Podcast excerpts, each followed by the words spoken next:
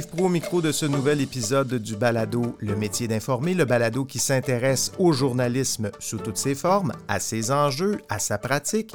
Dans cet épisode, on a eu envie de s'intéresser aux médias hyper locaux et de prendre des nouvelles d'un média hyper local qui a le vent dans les voiles. Depuis 2012, le journal des voisins s'adresse aux citoyens et citoyennes de l'arrondissement Antique-Cartierville. Six fois par année, cette publication imprimée indépendante est distribuée à 44 000 exemplaires. C'est d'autant plus étonnant ce succès qu'au moment de son lancement, les hebdos locaux traversaient, et traversent encore, une vraie crise. Le Centre d'études sur les médias souligne que le tiers des hebdos locaux ont disparu entre 2015 et 2020. La situation est encore plus critique à Montréal, où les hebdos locaux sont en concurrence avec les nombreux autres médias de la métropole.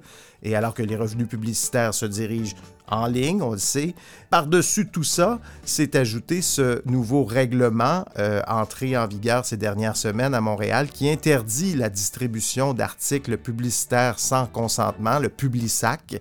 Et on rappelle que les hebdos locaux étaient jusqu'alors inclus dans ce fameux Publisac. L'avenir des médias locaux passe-t-elle encore par le papier? Qu'est-ce qui fait que le journal des voisins semble tirer fort bien son épingle du jeu malgré le contexte? On en discute avec l'éditeur du journal Simon Van Vliet et l'actuel rédacteur en chef qui a une longue feuille de route en matière de médias hyper locaux, Stéphane Desjardins. Bonjour Simon. Euh, écoute, commençons si tu le veux bien. J'aimerais qu'on présente le journal des voisins, ce que c'est. Donc, ça existe depuis 2012. Absolument. Donc, le Journal des voisins, c'est un journal communautaire indépendant d'un de ces quartiers-villes euh, qui est né de l'initiative d'un couple euh, qui s'appelle Christiane Dupont et Philippe Raquel. Donc, Christiane Dupont, c'est une journaliste de, mhm. métier là, qui, euh, qui a roulé sa bosse là, comme indépendante pendant très longtemps, qui a enseigné le journalisme. Philippe, lui, il avait une expérience dans le milieu des, des affaires, de l'informatique. Puis, en fait, à un moment donné, il lui a proposé de partir ce projet-là parce qu'il constatait qu'il y avait besoin en information hyper locale euh, dans leur quartier, d'Unsequest. Euh. Sont-ils encore impliqués, euh, Christiane et... Christiane a pris sa retraite en juin 2012. Et euh, Philippe, euh, lui, est en pré-retraite, donc on est actuellement à la recherche de quelqu'un pour le remplacer à la direction des ventes. En, ce, moment, il assume le, rôle de direction des ventes depuis maintenant un an, euh, alors qu'il m'a cédé le, poste d'éditeur en juin l'année dernière quand Christiane est parti à la retraite. C'est un journal imprimé en fait, à la base, c'est un journal web. Journaldesvoisins.com, c'est le nom de l'organisme, euh, puis c'est le nom euh, d'usage du média depuis le départ. Euh, mais rapidement, le journal a été imprimé. Au départ, c'était imprimé sur du 8,5 par, par 17 plié, là, distribué à 3000 copies de main à main, littéralement, de porte à porte, mais c'était vraiment un journal de voisins. c'était très c'était très artisanal.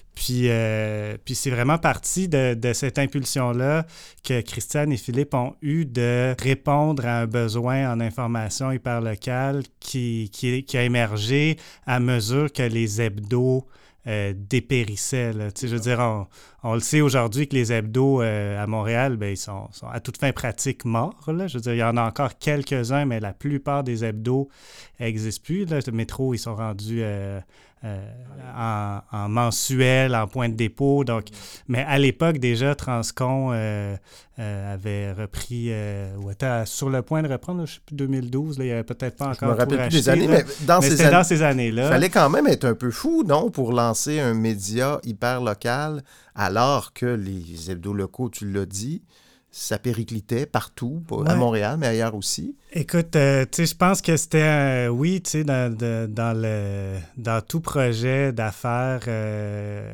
il y a toujours un, petit élan de folie, puis dans, dans les projets d'affaires dans les médias encore plus, peut-être, surtout de nos jours. Là. Mm-hmm. Mais il faut se rappeler qu'à l'époque, il y avait Rue Masson qui était né en 2008, qui avait un gros succès d'estime en ligne. Là, ça fonctionnait vraiment bien.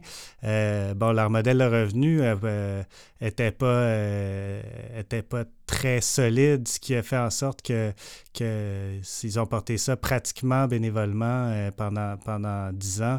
Euh, le journal des voisins, dans, le, dans la folie de, du projet, il y a aussi eu un espèce d'élan de génie qui était de tout de suite incorporer ça comme un organisme à but non lucratif et de, de l'inscrire comme un média écrit communautaire, sachant qu'au Québec, il y a un programme. Tu l'as dit, le programme n'existait pas quand ça, quand ça a été un OSBL. C'est assez récent, ce programme. Le, le non, le programme d'aide de, aux médias écrits communautaires du Québec, le PAMEC, qui est un programme du ministère de la Culture, existe depuis des décennies. L'Association des médias écrits communautaires du Québec. en ce moment, vous recevez aussi du financement de, je parlais plutôt de l'autre programme, l'initiative de L'initiative de journalisme local, mais ça, c'est venu beaucoup plus tard. Donc, ça. le journal des voisins a été créé dans un élan de répondre à, un besoin que Christiane et Philippe ont identifié en voyant que l'information que les, hebdos produisaient, ben, l'hebdo local dans leur coin, le courrier d'Antic, mm-hmm. déclinait euh, la, la, qualité, la profondeur, la, tout ça, ça, ça dépérissait. Puis ils sont partis du principe que s'il y a un besoin, il y a un marché. Mm. Mais moi, c'est ce que j'en déduis, c'est qu'ils avaient cette intuition-là, peut-être pas euh, formalisée comme ça, mais ils se sont dit, c'est sûr qu'il y a quelque chose à faire avec ça. Puis rapidement, ils ont, ils ont réussi à être admis au programme d'aide aux médias écrits communautaires du Québec qui, vient, qui est venu assurer une petite entrée de fonds. il y a une subvention au fonctionnement du ministère de la Culture pour les médias écrits communautaires qui est basée sur un, certain nombre de critères, dont le tirage. Puis donc, je le disais, au départ, le tirage, on parle de 3000 copies, la première édition en juin 2012. Rapidement, le tirage a augmenté. Ils sont passés à presque 7000 la première année, ensuite à 17 18 000 quelques, quelques temps la plus tard. C'est la preuve qu'il y avait un besoin, là. Absolument. Et qu'est-ce que les gens aiment de ce média-là? Qu'est-ce qu'on vous dit comme commentaire? Ben, les gens, ce qu'ils ce aiment, c'est la rigueur, la, la qualité, la profondeur, l'originalité aussi, parce qu'il y a quand même un ton qui est différent. On a, on a, beaucoup de chroniques qui sont offertes à des gens du quartier, donc il y a aussi un certain, euh, un, certain ton euh, personnel, une touche personnelle. Puis bon, tu sais, Christiane, euh, Christiane avait un style bien à elle d'écriture. Euh, puis tous nos journalistes ont leur, leur plume, leur couleur. Euh, puis bon, c'est vrai. Donc d'avoir cette espèce de couleur-là, tu penses que c'est une euh, c'est un aspect qui vous démarque par rapport à, la, concurrence? Parce qu'il reste de la concurrence quand même. Bien, sur notre marché à nous, il en reste plus beaucoup. Il reste, le, il reste Métro, Antique, Quartier-Ville qui est un peu générique, là. C'est ça c'est dans la pure tradition de ce que les hebdos sont devenus. Puis je dis ça en tout respect pour les collègues qui travaillent là, puis je sais que la, situation est vraiment pas facile pour les, gens à la rédaction de Métro. Là, fait que c'est vraiment pas un jugement sur la, qualité des, journalistes eux-mêmes, mais ce qu'on voit, puis on le voyait déjà à l'époque, euh, euh, il y a dix ans, c'est que les hebdos, pour couper les coups, ils coupent les coins ronds, ils reproduisent des communiqués de presse à peu près tels quels en mettant une signature de journaliste, puis en changeant trois quatre phrases, mais sans On a un journaliste pour faire 26 pages. c'est ça, c'est ça. Puis, euh, puis donc, euh, la concurrence, elle existe toujours, mais ce que les gens reconnaissent en nous, c'est une constance, une qualité, puis une profondeur qu'ils ne trouvent pas ailleurs. Puis ça tient en partie au fait que le journal des voisins, ben, ça fait dix ans qu'on est là, puis qu'on mm-hmm. suit les choses, puis veut, veut pas, au départ, c'était une toute petite équipe. Hein. C'était deux personnes qui portaient ça. Euh, rapidement, ils se sont entourés de, de jeunes, euh, des stagiaires, euh, des, des, soit des étudiants en journalisme ou des finissants. Ensuite, des gens sur des programmes Emploi Québec, la première, entre, première expérience d'emploi. Mais ils ont bâti une équipe avec une énorme continuité dans la ligne éditoriale, dans la, dans la compréhension des enjeux, ce qui fait que aujourd'hui, on est capable, quand on parle d'un sujet, de se référer à ce sujet-là il y a dix ans, en mettant les choses en perspective, ce mm-hmm. qu'on ne peut pas faire quand on est, même si on est la meilleure personne, là, euh, si on a une bonne formation puis, une, puis un bon sens journalistique, quand on débarque dans un quartier puis qu'on se fait envoyer à un événement, un lancement d'un programme, là, on le sait-tu que la personne qui, qui, est chargée de projet travaillait avant à la table de concertation, puis que cette, euh, cette personne-là aussi menait tel autre projet qui était... Tu sais, c'est mhm. comme ça, ça, Quand on est installé dans son quartier depuis tant d'années, ben finalement, tu finis par connaître les gens, puis tu finis par mieux connaître les enjeux. Vous êtes combien? Tu me disais ça a commencé à deux. Vous êtes ben combien là, c'est ça. Aujourd'hui, on est une dizaine d'employés. Et c'est un bon tremplin pour les... Parce que les hebdos, c'était ça autrefois, un tremplin pour les jeunes journalistes, comme tu dis, les, les premières piges ou les premiers, les premiers textes qu'on publie, c'est souvent dans des hebdos locaux. Puis ça, ça, a beaucoup été ça, le Journal des voisins, pendant dix ans. Christiane, elle, a formé des dizaines de stagiaires, dont plusieurs sont rendus à Radio-Canada, au Devoir, ailleurs, à, RDS. Mm-hmm. Là, en ce moment, en fait, c'est paradoxal parce que ce qu'on observe depuis deux ans, c'est un peu le contraire. C'est beaucoup des journalistes d'expérience. On a ah Stéphane Desjardins qui a 30 ans d'expérience, Anne-Marie euh, Parent qui a aussi une trentaine d'années d'expérience, Amine Esguir qui était euh, chez Métro euh, avant, puis chez Transcon, qui lui aussi a une trentaine d'années d'expérience. En même temps, on a des jeunes, tu sais, on a des gens comme moi là, qui sont middle-aged, si on mm-hmm. veut, mais on a aussi des jeunes qui, qui arrivent on a notamment récemment engagé une, une, personne euh, originaire de France sur un programme Emploi Québec pour l'intégration des l'intégration à l'emploi des Est-ce que ça reste une ambition? C'est un peu ma question, mais est-ce que ça reste une ambition de... De, former des jeunes pour la relève? Oui, toujours. Puis ben là, cette, la, semaine prochaine... Euh, euh, on a des stagiaires emploi d'été Canada qui vont commencer euh, avec nous parce qu'on a ça à chaque année. Puis ça, mm-hmm. ces emplois-là, ben, c'est des emplois temporaires. On sait qu'après ça, ils vont continuer leur, leur trajectoire ailleurs. parfois, ils restent chez nous un petit peu. Parfois, on les garde comme pigistes. Mais oui, tu sais, je veux dire, les médias communautaires, leur mandat, c'est d'assurer une participation la plus large possible au, au, à la production de l'information, puis de donner sa chance à, une personne qui n'a pas d'expérience encore, ça fait partie pour moi de cette mission-là. Après, là, on est dans une transition au journal depuis, euh, depuis un an ou deux, avec le départ à la retraite de, de Christiane l'an dernier, le départ de Philippe cette année.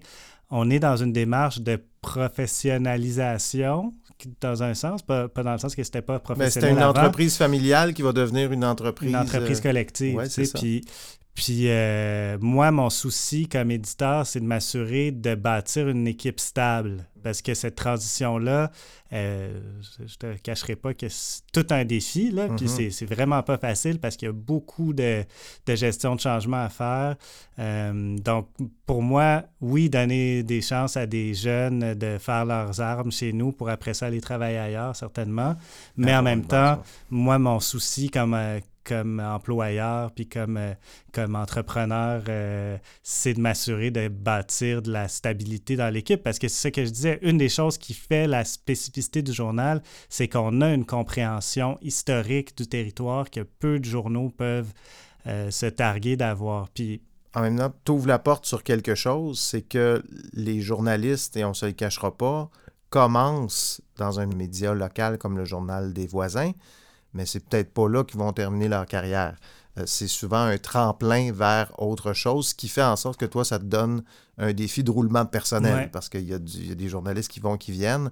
Euh, puis là, ben, tu veux bâtir quelque chose d'un peu plus stable. Est-ce que c'est difficile de convaincre des journalistes de dire on aimerait ça que tu passes plusieurs années chez nous, quelques années chez nous, euh, à couvrir les enjeux locaux? Est-ce que c'est. Il y a beaucoup de candidats pour ça? Ben là, euh, tu sais, on a, réussi à combler tous les, besoins qu'on avait dans les dernières années avec un mélange de jeunes qui sont restés euh, quelques, quelques mois ou quelques années, puis là, de personnes euh, avec plus de plus d'expérience qui, elles, sont engagées d'une façon, d'une façon plus pérenne. Puis bon, tu sais, tous nos emplois, on les on, les affiche comme des emplois permanents. donc, a mm-hmm. priori, les gens, quand, moi, ça fait partie des choses que je leur demande quand, quand je les passe en entrevue. Comment tu vois euh, l'avenir? Est-ce que tu dois être avec nous pendant, euh, pendant un an, pendant euh, des années? c'est sûr qu'après, tu ne peux pas empêcher les gens d'aller. Surtout qu'en ce moment, les journalistes, on se les arrache un peu. Depuis que les gouvernements ont commencé à financer la presse écrite, euh, il y a plus d'offres d'emploi, il y a beaucoup plus d'offres, puis on voit qu'il y a une pénurie même dans le monde du journalisme. Toi, ça fait quand même quelques années, plusieurs années que tu travailles dans le monde communautaire des médias hyper locaux. Mm-hmm. Qu'est-ce qui t'intéresse dans ce type de journalisme? Tu sais, quand on, étudie en journalisme, on veut voyager, on a Tintin, on veut faire le tour du monde, couvrir des grands enjeux. On, n'imagine peut-être pas couvrir euh, son coin de rue, son quartier, la boulangerie du coin. Pour qu'est-ce qui t'attire là-dedans? Ben moi, je pense que j'ai une vision du, changement social puis de la je pense que l'avenir de, de, la planète, euh, on, s'en préoccupe beaucoup d'un point de vue global, ce qui est mm-hmm. normal parce que c'est des tous les phénomènes sont, finissent par s'exprimer à l'échelle globale, mais c'est localement qu'on vit les impacts. Puis c'est aussi localement qu'on peut construire les solutions, tu sais, qu'on peut trouver les solutions. Fait qu'à la fois les problèmes sociaux puis les solutions aux problèmes sociaux, c'est comme, c'est au coin de la rue que ça se passe. C'est chez nous que, tu sais, il faut commencer par euh, s'attaquer aux problèmes euh, qui sont les plus proches de nous pour euh, espérer pouvoir avoir un impact sur les problèmes euh, qui, sont les problèmes de agir local c'est ça tu sais puis moi c'est comme informer localement c'est comme comme l'équivalent de l'achat local tu sais dans mm-hmm. un sens c'est comme c'est une façon de responsabiliser les gens de les conscientiser de leur donner les outils pour participer de façon éclairée au débat public puis aux délibérations collectives qui les concernent. Puis tu sais dire les journalistes, en général, là, euh, comme tu dis, là, ils veulent être Tintin ou euh, les, journalistes ont souvent une espèce d'idée romantique du métier avec comme la volonté d'être. On se le cachera pas aussi, il y a beaucoup de gens qui vont dans ce métier-là parce qu'ils ont des gros égaux puis qui veulent avoir la plus grosse tribune possible pour voir leur face en gros sur des billboards sur le bord de l'autoroute. C'est comme. Je, je, caricature, mais ça pour dire que. Tu sais, les gens les, dans le milieu ont tendance à regarder la presse locale de haut, comment le petit journal local. Puis les gens, localement, des fois, au lieu de venir nous voir, nous, pour nous parler d'une histoire, ils vont aller au Journal de Montréal ou ils vont aller à la presse ou à Radio-Canada. Puis on est comme, nous, on est là, tu sais, je veux dire. Mais ce qui est certain, c'est que, tu sais, puis il faut, faut comme accepter ça quand tu travailles dans la presse locale, c'est que ton impact, il est très concret pour les gens que ça touche, mais mais la portée est souvent beaucoup moindre. Tu sais, je veux dire, si tu, fais, si tu sors une enquête là, euh, à Radio-Canada sur euh, des, des, pratiques euh, douteuses dans une administration publique, tu peux être sûr que ça va, ça va être dans toutes les fils de nouvelles le lendemain mm-hmm. matin, toutes les revues de presse, puis que ton, ton article va avoir des échos jusqu'au bureau du premier ministre si c'est comme ce genre d'affaires-là. Ici, tu sais, je veux dire, moi, j'en ai fait, là, tu sais, des des, du travail d'enquête sur des choses localement. Puis c'est comme tu te rends compte que, crime à part les gens localement, c'est comme si personne ne l'a remarqué. Il me semble qu'autrefois, les journaux locaux avaient quand même, on les lisait quand on était dans des journaux nationaux, parce que souvent, il y avait des enjeux comme ça qu'on, qui n'arrivaient pas au niveau national mais qui naissait dans les journaux locaux. Et là, ce que tu es en train de me dire, c'est que ce phénomène-là ne se fait peut-être plus aujourd'hui? Ça se fait, là, tu sais, puis, on, ça, puis ça, ça, arrive des fois même que nous, on prend la décision de refiler directement l'info à un collègue ah euh, au national. Parce qu'on se dit que ça va avoir plus d'impact. Ben, tu sais, il y a ça, puis ils ont plus de ressources aussi, tu sais, c'est comme... Euh,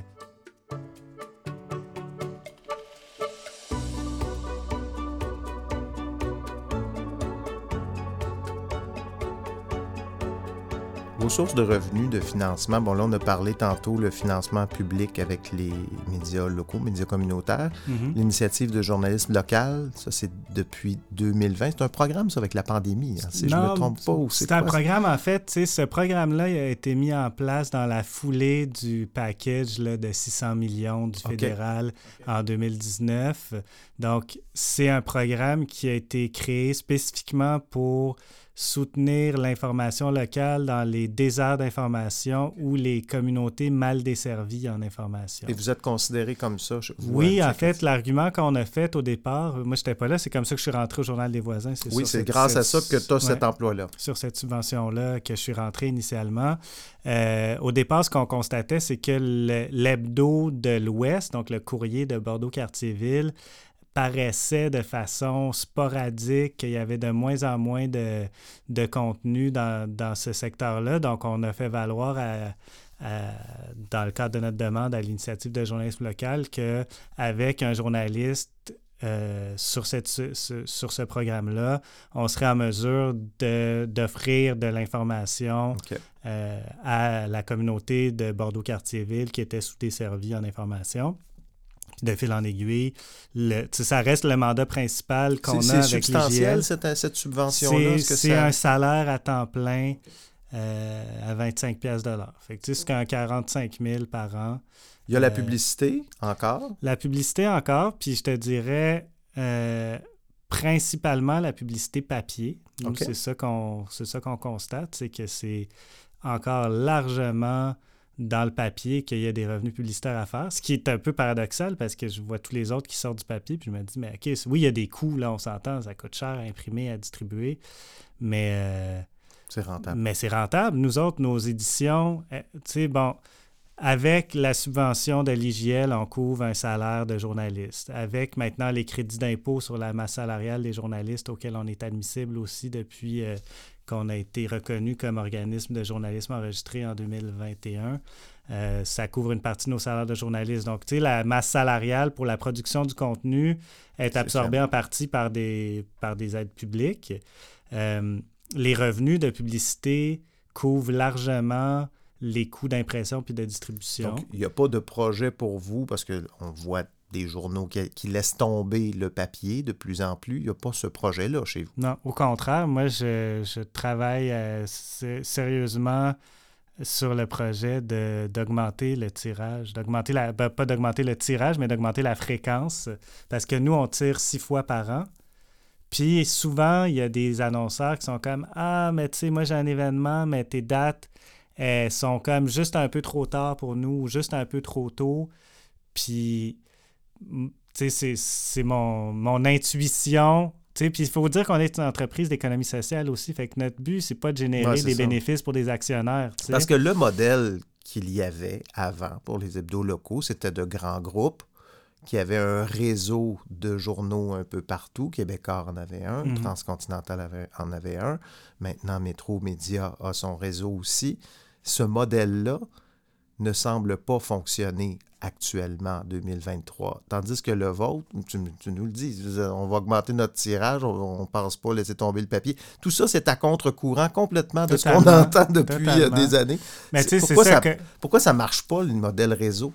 Le, modèle, je ne sais pas si c'est le modèle réseau qui marche pas. Moi, je pense que ce qui marche pas, c'est le modèle à but lucratif. Ah. Tu sais, c'est parce que il n'y a pas d'information. Il n'y a plus d'argent à faire. Il n'y a pas d'argent à faire à produire de l'information. Il n'y en a jamais eu, soit dit en passant. La seule chose qui produisait de l'argent, c'était la pub, mm-hmm. puis c'était l'intégration euh, de la distribution, de l'impression, puis de la publicité. Je veux dire, c'est pas, pas pour rien que Transcontinental s'est mis, mis dans ce business-là. Parce qu'il contrôlait l'impression puis la distribution. Fait que là, contrôler les journaux en plus, ben, c'était comme de l'intégration. Euh, je me rappelle jamais si c'est vertical ou horizontal. je ne me souviens pas, mais je comprends ce que tu veux dire. je veux dire, il intègre toutes les fonctions de la chaîne de production et donc de la chaîne de valeur.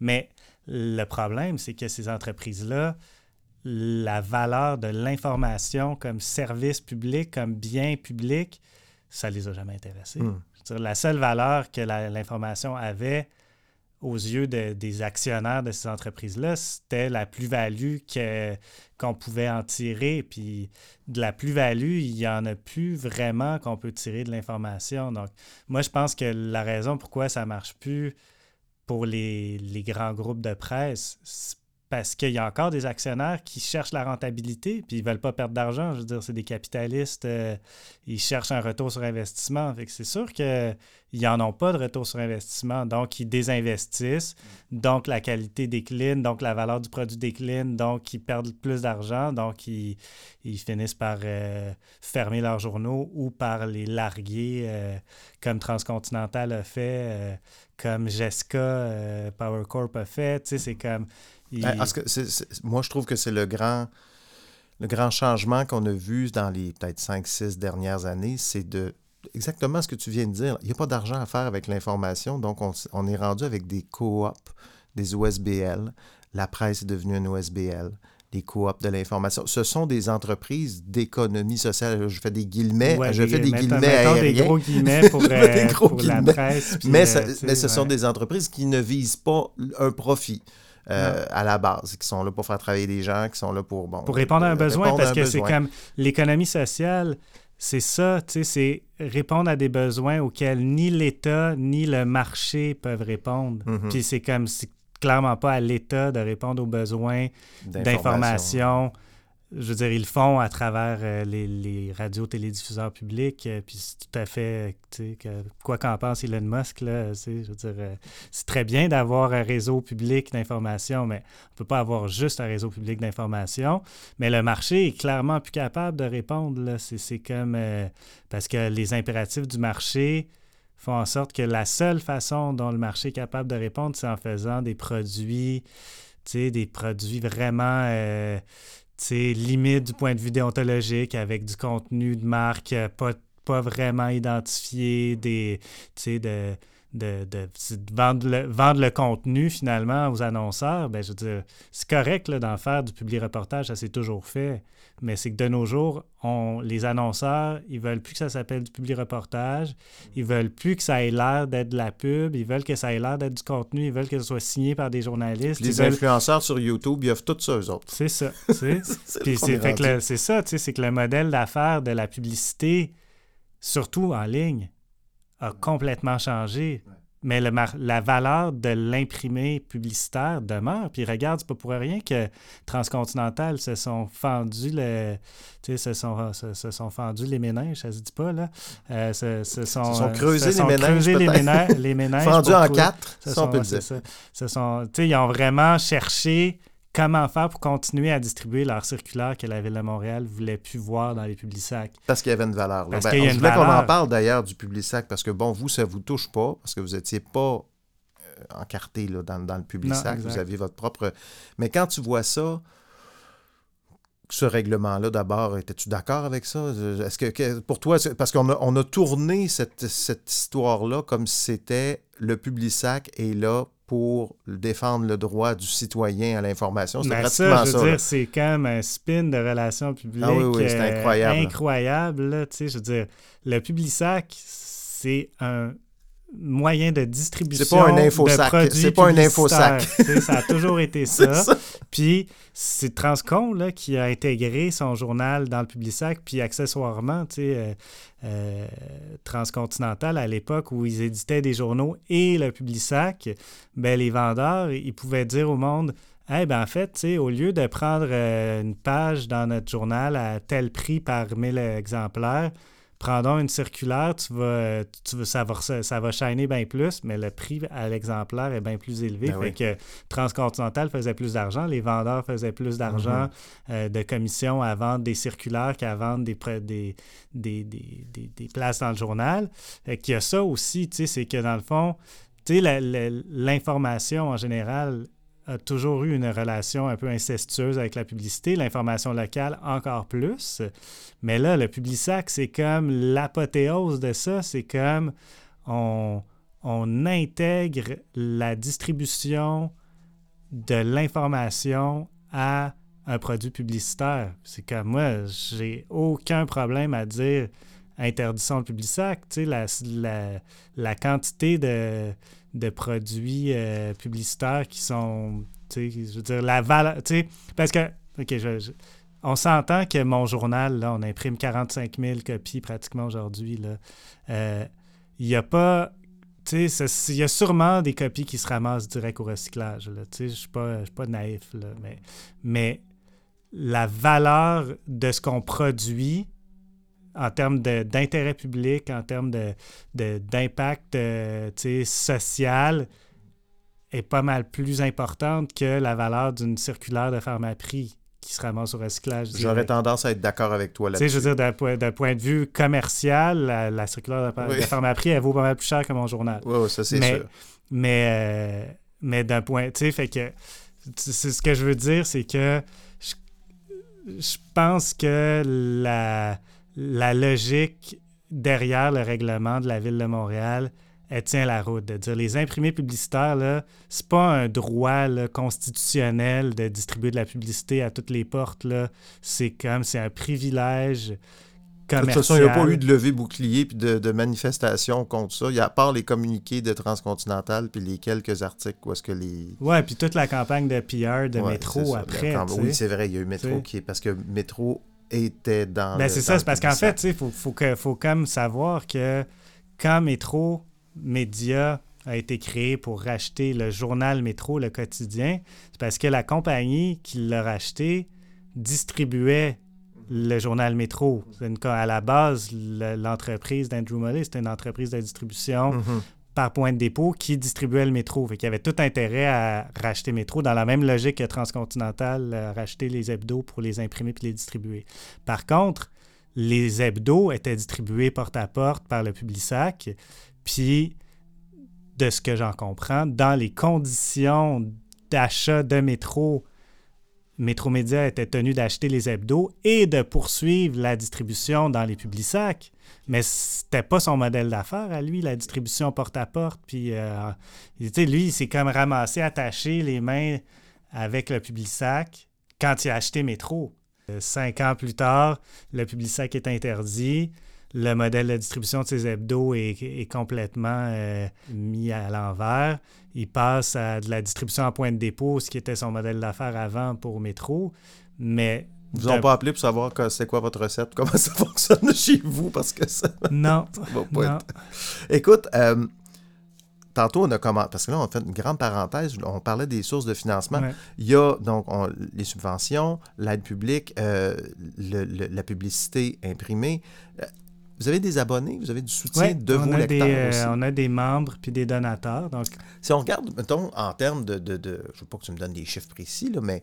Ben, je peux te donner, là, moi. mais tu sais, juste en termes de proportion, tu sais. Transparence radicale. Là. Euh, en termes de proportion, de, vos sources de revenus, ce serait quoi? Ah, c'est vraiment minime. Tu sais, l'an dernier, on parle de 30 000 de revenus de, de dons et d'adhésion, dont 15 000 d'un donateur qui. Oui, oui, euh, oui qui nous a, qui nous a offert ça comme pour doubler la, mise de notre campagne de financement. Donc, Mais 15 000 quand même d'un D'un particulier, c'est sûr que c'est très généreux de sa part. Puis après 15 000 c'est comme, il y a, à peu près 200 personnes, grosso modo, qui nous donnent, euh, qui nous donnent de l'argent parfois à chaque mois, parfois une fois par année. À chaque édition qu'on sort, il y a des chèques qui rentrent. Fait que c'est comme, euh, tu sais, c'est pas euh, à l'échelle de notre de notre chiffre d'affaires, euh, c'est marginal, mais c'est signe qu'il y a des gens qui reconnaissent la valeur de l'information, même si elle est gratuite. Puis moi, c'est ça aussi que, que je pense qui qui est particulier avec euh, notre modèle, c'est que on, est dans une logique où l'information, elle est gratuite, mais on veut convaincre les gens. Puis c'est un peu le même, le même modèle que la presse. Hein? C'est comme de dire aux gens, cette information-là est gratuite, mais si elle vous tient à cœur, ben vous pouvez la financer. Ça, c'est... C'est sûr que c'est un comportement qui est complètement nouveau, parce qu'on n'est pas habitué à ça. On est habitué à payer pour un journal ou de l'avoir gratuitement, mais de dire j'aime cette information et je veux contribuer, euh, ça fonctionne quand même assez bien à la presse. Mhm. Euh, bon, D'abord, il y a un plus gros volume. Un plus gros volume. Je ne sais pas à quel point ça va fonctionner de façon récurrente dans le temps, puis ça va être entré dans les habitudes des gens de payer pour l'information, mais de façon volontaire. Penses-tu qu'il y a un avenir à ça? Ben, moi, je pense que oui. On le voit avec des modèles euh, comme le Narwhal, euh, qui, qui, est financé exclusivement par, euh, ça, c'est un journal. Ça, c'est un journal d'enquête environnementale qui vient de qui est né en, Colombie-Britannique, mais qui sont rendus avec des antennes. Euh, c'est pas avec le TAI? Oui, c'est ça. C'est, ben, le, ils, ont des. Ce sont certainement une filiation euh, d'intérêt.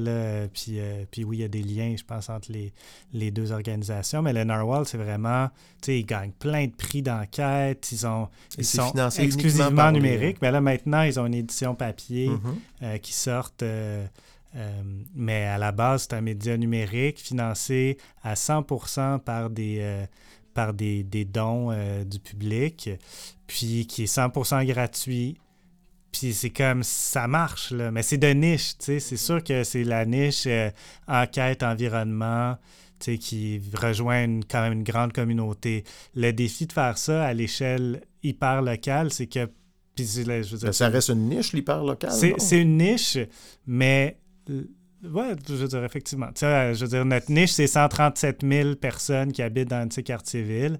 Moi, ce que j'aimerais, c'est qu'on soit capable, ben, de un, de rejoindre la majorité de ces gens-là. En ce moment, si on regarde euh, notre, euh, notre trafic web à 400 000 pages vues par an, ben, c'est plus qu'une page vue par habitant. Mm-hmm. Puis, tu sais, je veux dire, notre lectorat, ben, fatalement, on écrit juste en français, fait que c'est juste des gens qui maîtrisent suffisamment le français pour, euh, pour nous lire. Donc, ça réduit considérablement le, bassin. Mais, tu sais, je faisais le calcul en préparant le rapport annuel euh, pour notre Assemblée générale euh, il, y a quelques, il y a quelques jours. Puis, tu sais, on est à 35 000 euh, pages vues par mois, 20 000 visiteurs uniques par mois à l'échelle d'un arrondissement comme un petit quartier-ville de 137 000 mm-hmm. personnes. C'est très, très fort comme pénétration. Et après ça, le défi, c'est toujours le, le, le, fameux entonnoir de conversion. C'est que déjà, il faut qu'on aille chercher les gens qui sont nous lisent pas. Puis après ça, les gens qui nous lisent, il faut les fidéliser pour qu'ils reviennent à travers notre infolettre, à travers nos réseaux sociaux, à travers toutes sortes de, moyens de, communication. Puis après ça, ceux qui viennent régulièrement, il faut les convaincre de s'investir dans le journal, c'est-à-dire de, d'investir, mais dans le journal. à, mon sens, c'est aussi comme, tu sais, donner de l'argent à un média, c'est aussi s'investir d'une certaine façon, parce que c'est comme, si tu mets 5 piastres par mois ou 50 euh, piastres par an ou euh, 15 000 euh, tu sais, c'est comme... C'est un investissement de, de, de, quel, soi aussi. Quel est l'avenir, les projets d'avenir pour le Journal des voisins, en conclusion? Ben, J'en parlais tout à l'heure. Tu sais, moi, je... Ben, la, transition. La transition, puis la, relève euh, entrepreneuriale qui est en cours, c'est comme un projet d'avenir euh, dans le sens où le journal a existé, fonctionné, subsisté pendant dix ans en grande partie euh, à travers l'investissement des deux cofondateurs qui se sont donné corps et âme pour ce projet-là, qui était leur bébé. Puis... Donc là, cette transition-là, ben, c'est un point tournant parce que là, il faut qu'on réussisse à faire à plusieurs ce qu'eux faisaient à deux, ce qui a l'air simple dit comme ça, mais dans les faits, c'est vraiment pas si simple que ça. Le, fait est que l'avenir du journal, il se joue dans cette transition-là en partie, parce qu'il faut être capable de consolider l'équipe, de consolider aussi le lien d'attachement au journal qu'eux ont bâti. Parce que veut, veut pas, c'est comme ils se sont tellement investis dans ce journal-là qu'il y a une grande partie de la crédibilité, puis de la notoriété, puis de la reconnaissance du journal dans le quartier qui est liée à leur reconnaissance à eux comme citoyen d'un petit quartier-ville. En tout cas, je vous souhaite le, meilleur pour la suite. Merci beaucoup, Simon, d'être venu nous parler de, tout ça, Média Hyper Locaux et du Journal des voisins. Bonne chance pour la suite. Ça me fait plaisir. Désolé pour toutes les digressions. Aucun problème. On aime ça, nous autres, digresser.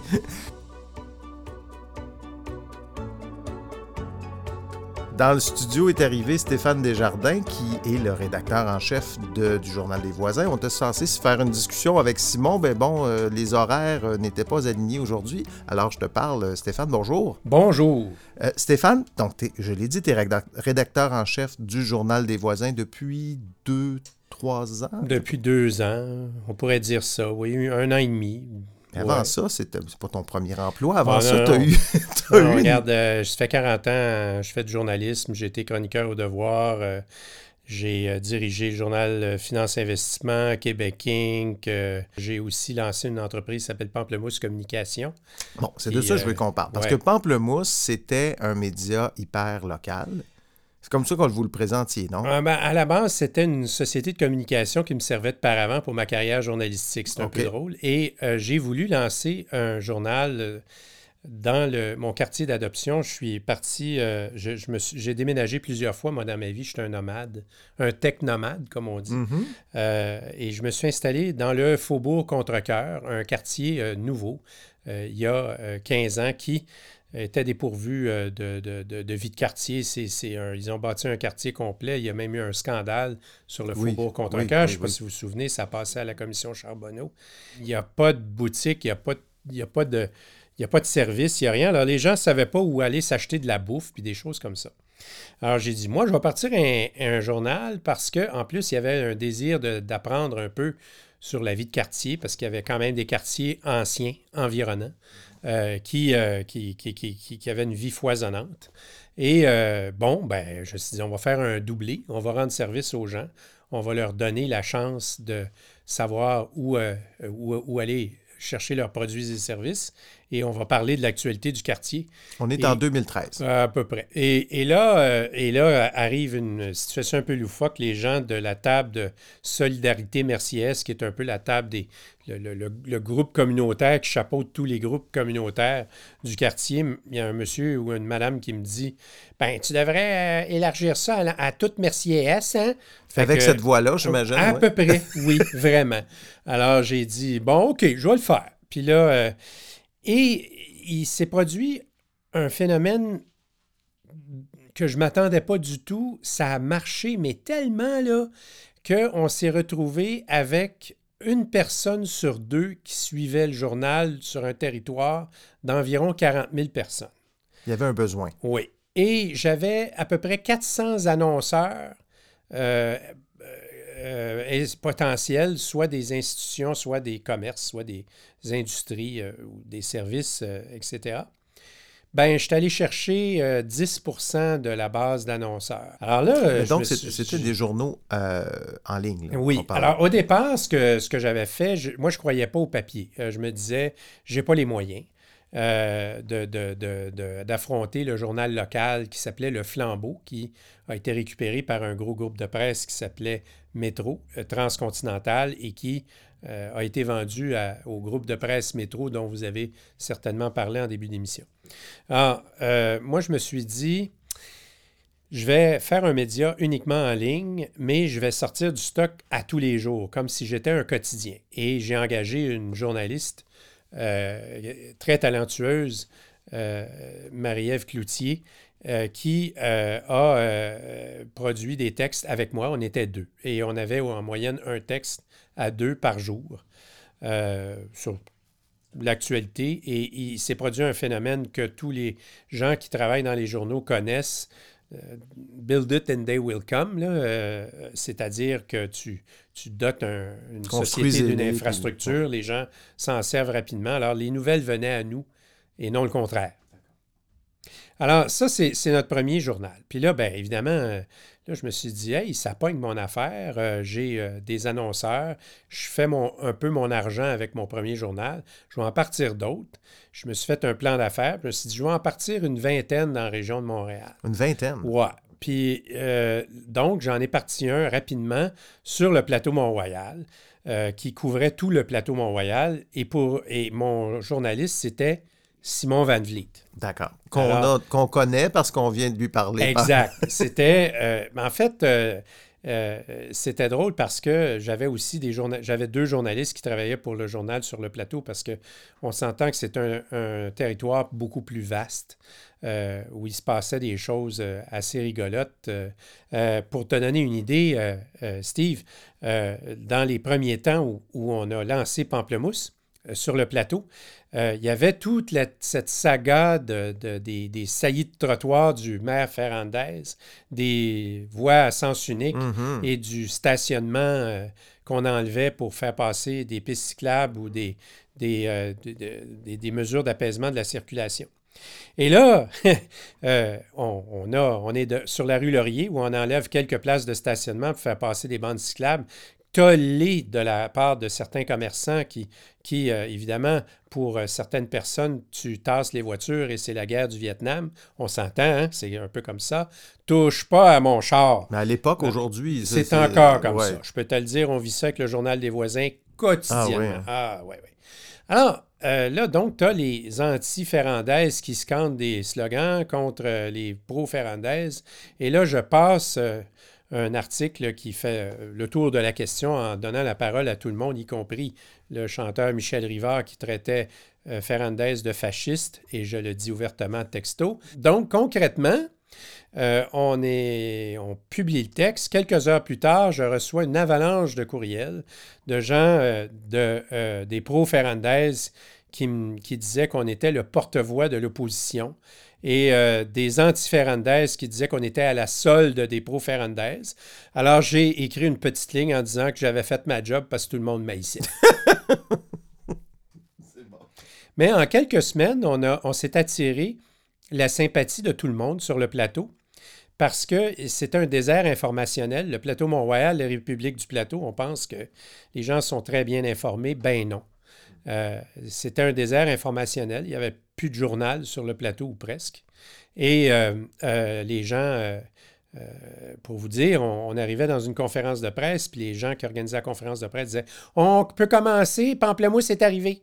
Toujours avec cette voix-là? Toujours. C'était la même madame que tantôt, je pense. Non, mais ça se. Hein. C'est la voix du, de la voix de la. La voix du fonctionnaire de la ville de communautaire, du communautaire. Alors là, on a lancé un troisième journal dans euh, la petite patrie. Euh, pour faire. Euh, on était dans l'est du territoire qui était couvert par. Enrhumation.com, un groupe de journalistes avait lancé dans ce secteur et nous, on occupait l'autre partie de l'arrondissement. Ça ne faisait pas leur affaire. Eux, ils pensaient qu'ils couvraient tout, puis finalement. mais nous, on considérait que c'était aussi un autre désert informationnel. Alors, on avait trois, euh, trois journaux. Donc, sur 20, tu as réussi à en vendre trois parce qu'il faut quand même le dire, Pamplemousse, l'aventure s'est terminée en 2020, 2018, excuse-moi, 2018. 2019, si je me souviens bien. En fait, qu'est-ce qui est arrivé, c'est que moi, j'ai avancé de l'argent, euh, de mon propre argent. Euh, et je me suis endetté personnellement auprès de la, SADC, qui est un organisme de développement régional. Euh, et euh, euh, auprès aussi de la BDC, qui est une banque d'investissement de capital de risque fédéral. Alors, j'étais très bien préparé. C'était ça que je voulais dire. Je ne veux pas me vanter. J'étais simplement préparé. je savais où je m'en allais. Et je m'étais donné un horizon de cinq ans. et au bout de quatre ans, j'atteignais presque le point mort, le break-even, le point d'équilibre à un moment donné, été face à une décision extrêmement difficile. J'étais dans une situation euh, où j'avais une tempête un peu parfaite contre moi. Euh, entre le moment où je m'étais lancé en affaires et le moment où je, devais prendre cette décision-là, Google, Facebook ont pris le contrôle de la scène médiatique publicitaire.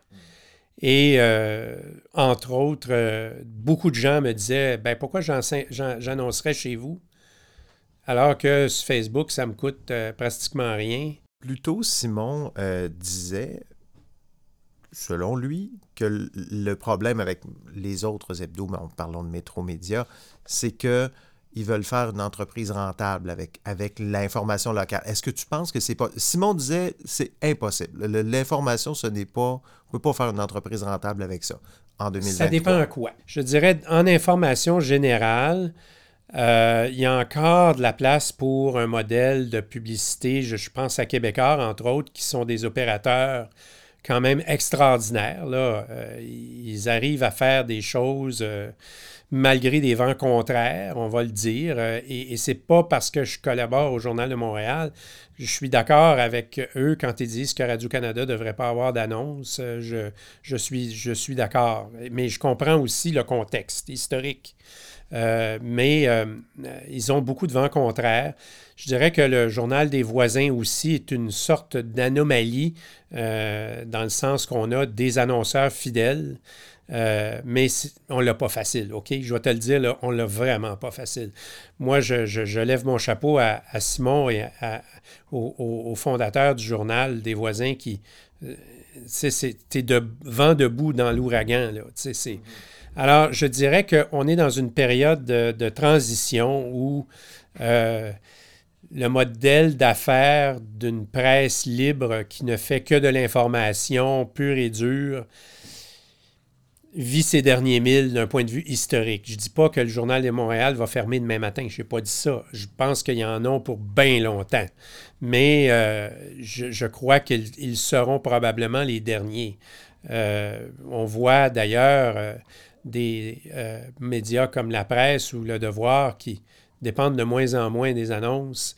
Je regarde la CN2I qui ont dit ouvertement, la CN2I, le, soleil, le, le, la coop, droit, les coop la, de l'info, eux aussi disent qu'ils s'en vont vers un modèle autre que, que, la, que la publicité et c'est déjà entamé. Donc, en information locale, moi, mon problème, c'est que j'avais deux fois le lectorat du devoir en nombre avec mes trois journaux, mais je n'étais pas rentable.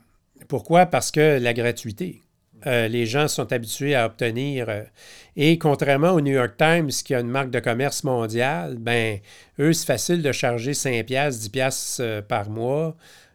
pour, ou le devoir, qui est une marque établie et qui s'adresse à un public la, précis. La publicité papier peut se vendre plus cher. Absolument, parce que c'est tangible. Tu as un produit entre les mains que tu tiens euh, physiquement. Euh, les gens qui disaient c'est fini le temps de mettre des nouvelles sur des arbres morts, je ne suis pas d'accord. Je, pense que le papier va continuer. Si tes, hebdos, euh, si tes journaux étaient papier, mettons qu'il y avait été des hebdos ou des mensuels. Je serais probablement encore en vie. Parce qu'il y aurait eu peut-être ces revenus-là. J'ai fait une erreur stratégique. Je ne croyais pas au papier.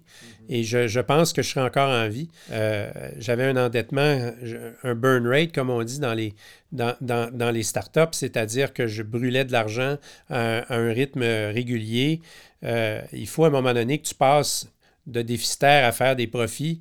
Euh, ça s'en venait, mais à la vitesse où ça allait, j'anticipais que j'étais pour euh, attendre un autre deux ou trois ans avant d'arriver au, break-even. Donc, il aurait fallu que je fasse une deuxième ronde de financement.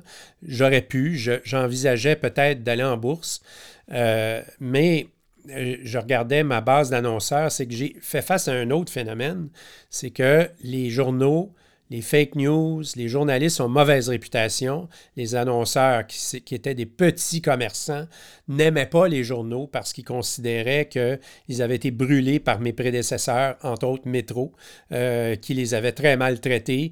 Euh, on était dans une période, il y a cinq ans, où on remettait en question les médias traditionnels. Alors, moi, je devais me battre contre ça. J'étais euh, dans une tempête parfaite. Alors, ça marchait. Je recrutais des, des annonceurs mais euh, je me disais, j'étais euh, pour, vivre une vie. Euh. C'était impossible pour moi de concilier une qualité de vie personnelle à, 55 ans avec. j'avais vu que je me rendais à 65 ans avant d'avoir une qualité de vie, puis là, j'ai dit non, je tire la plug et j'ai perdu 160 000 Aujourd'hui, tu regardes ces années-là. Je suis en train, genre, il me reste 25 000 à payer. Là. je suis encore en train de payer ça. Non, mais l'argent. Parce que je voulais pas non plus passer mes REER là-dedans. Tu comprends-tu? J'avais, j'avais encaissé, j'avais accumulé des REER pendant 50 ans. Euh, ça me tentait pas de... Non, ben, j'avais mis ma maison en, garantie, ben tu vois. Le minimum, c'est que tu puisses au moins créer ton ben, emploi. Il faut, faut euh, à un moment donné, euh, tu, as une décision à prendre, puis tu te dis, est-ce que je vais sacrifier ma vie? Euh, alors, j'ai tiré à plug, mais d'autres personnes, si j'avais 20 ans de moins, si j'avais eu 20 ans de moins, peut-être que j'aurais continué. Euh, mais bon, moi, mon point, c'est que j'aurais tendance à penser comme Simon en disant que le modèle d'affaires basé sur uniquement de la publicité à mon avis, euh, c'est terminé. Pour l'information locale? Oui, c'est terminé. C'est fini. Là. Moi, je, ne pense pas que la compagnie métro va durer très longtemps. Euh, c'est une question de moi tant qu'à moi.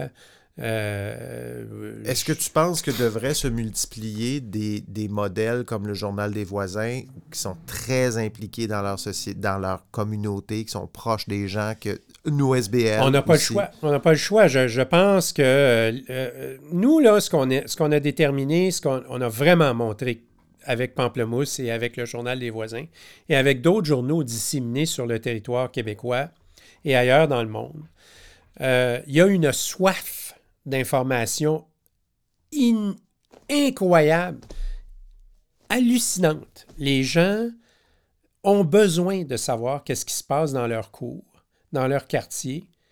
Et ces journaux-là ont une crédibilité lorsqu'ils sont faits selon les règles de l'art, incroyable aussi auprès de leur public.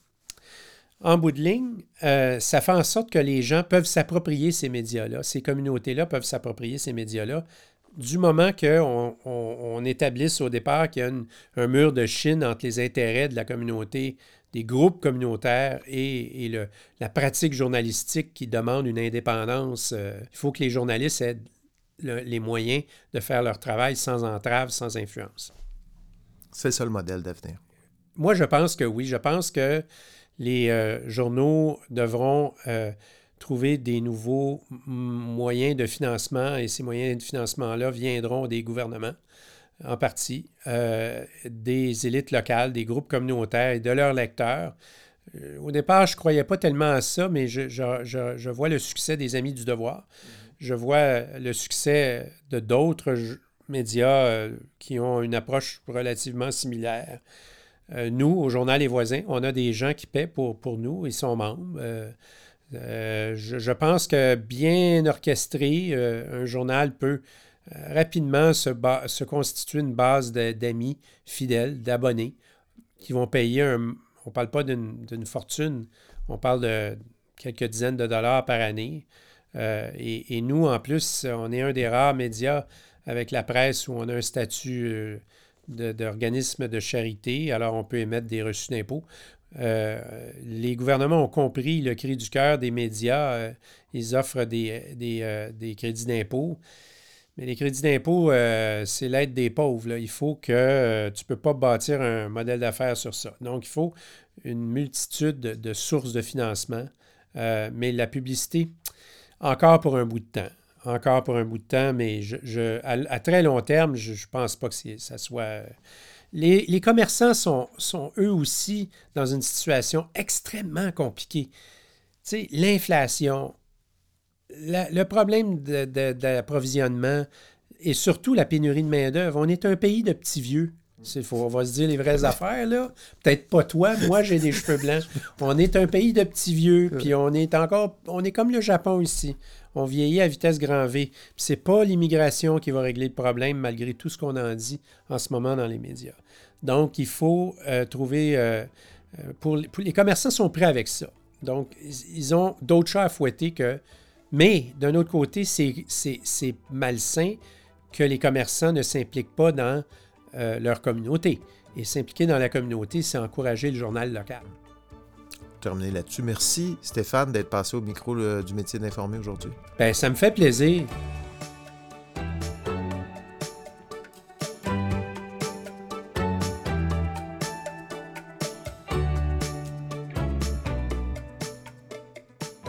Le balado Le métier d'informer est une initiative de Projet J et une production de l'agence de contenu 37e Avenue. À l'animation et à la réalisation, Steve Prou. Au montage, Jean-Benoît Gagné.